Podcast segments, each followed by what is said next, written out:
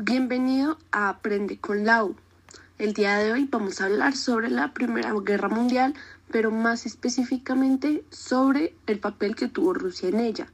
Mi nombre es Laura y el día de hoy yo te voy a guiar. La Primera Guerra Mundial, o también conocida como la Gran Guerra, comienza un 28 de julio de 1914, con las potencias de esa época divididas en dos bandos.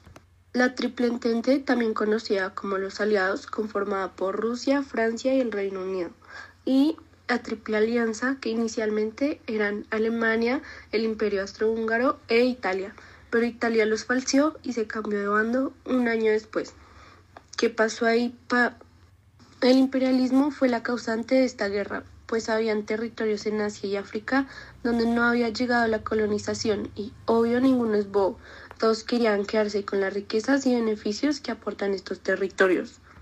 Más que la revolución industrial en Europa había empobrecido a la sociedad gravemente, por lo que había múltiples conflictos sociales. Toda esta bomba de problemas tenía que estallar, y lo hizo con el asesinato del archiduque Francisco Fernando. Esto hizo que entre el imperio austrohúngaro y Serbia se iniciara la guerra, desencadenando así la alianza de otros países, como Estados Unidos del lado de Serbia y Turquía en el bando del Imperio Austrohúngaro. Gracias a esto, Rusia agotó los recursos del país, conduciendo a la sociedad rusa a una profunda transformación y la dejó de mal en peor. Según quedó registrado, entre 775.000 y 1.300.000 de rusos murieron por la guerra, los trágicos acontecimientos llevaron al colapso del Imperio ruso y terminaron con los 304 años de la dinastía Romanov. Como no había imperio que gobernar, lo más lógico es que tampoco hayan habido más emperadores. Esto quiere decir que Nicolás de Rusia fue el último emperador que tuvo esta nación, el cual gobernó desde 1894 hasta 1917